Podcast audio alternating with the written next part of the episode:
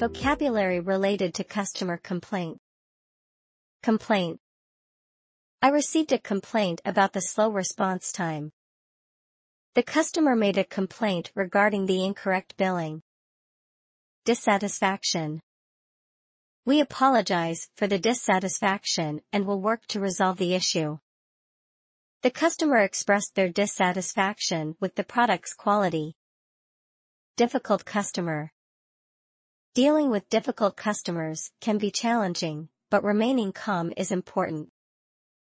The customer service representative handled the difficult customer with patience. Compensation. We will provide compensation for the inconvenience caused. The company offered compensation to resolve the issue. Faulty. We apologize for the inconvenience caused by the faulty product. The customer reported a faulty item and requested a replacement. Resolution. We are actively working on finding a resolution for your issue. After careful consideration, we have reached a resolution to address your concerns. Satisfactory. We are glad to hear that you found our service satisfactory. The customer expressed satisfaction with the prompt response. Congratulations on completing the challenge.